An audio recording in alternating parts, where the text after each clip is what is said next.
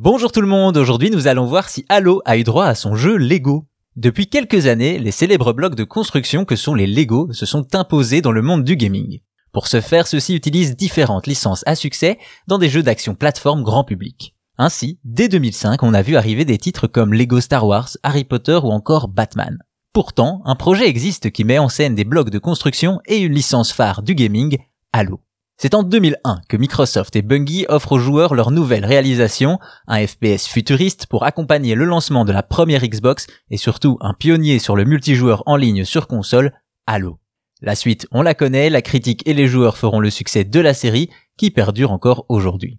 Un peu plus tard, au milieu des années 2000, c'est le début du succès des Lego en jeux vidéo, emmenés par les Lego Star Wars, Indiana Jones et Batman.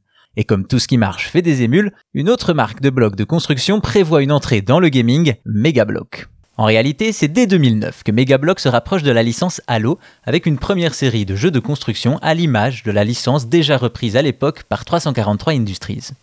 C'est là que le succès des jeux vidéo Lego donne des idées à Microsoft, un jeu vidéo Megablocks Halo sans pour autant annoncer quoi que ce soit. Il faut attendre janvier 2017 et le site Past to Present Online, spécialisé dans les jeux non aboutis, qui publie une vidéo de gameplay assez complète d'un jeu Halo Megablock.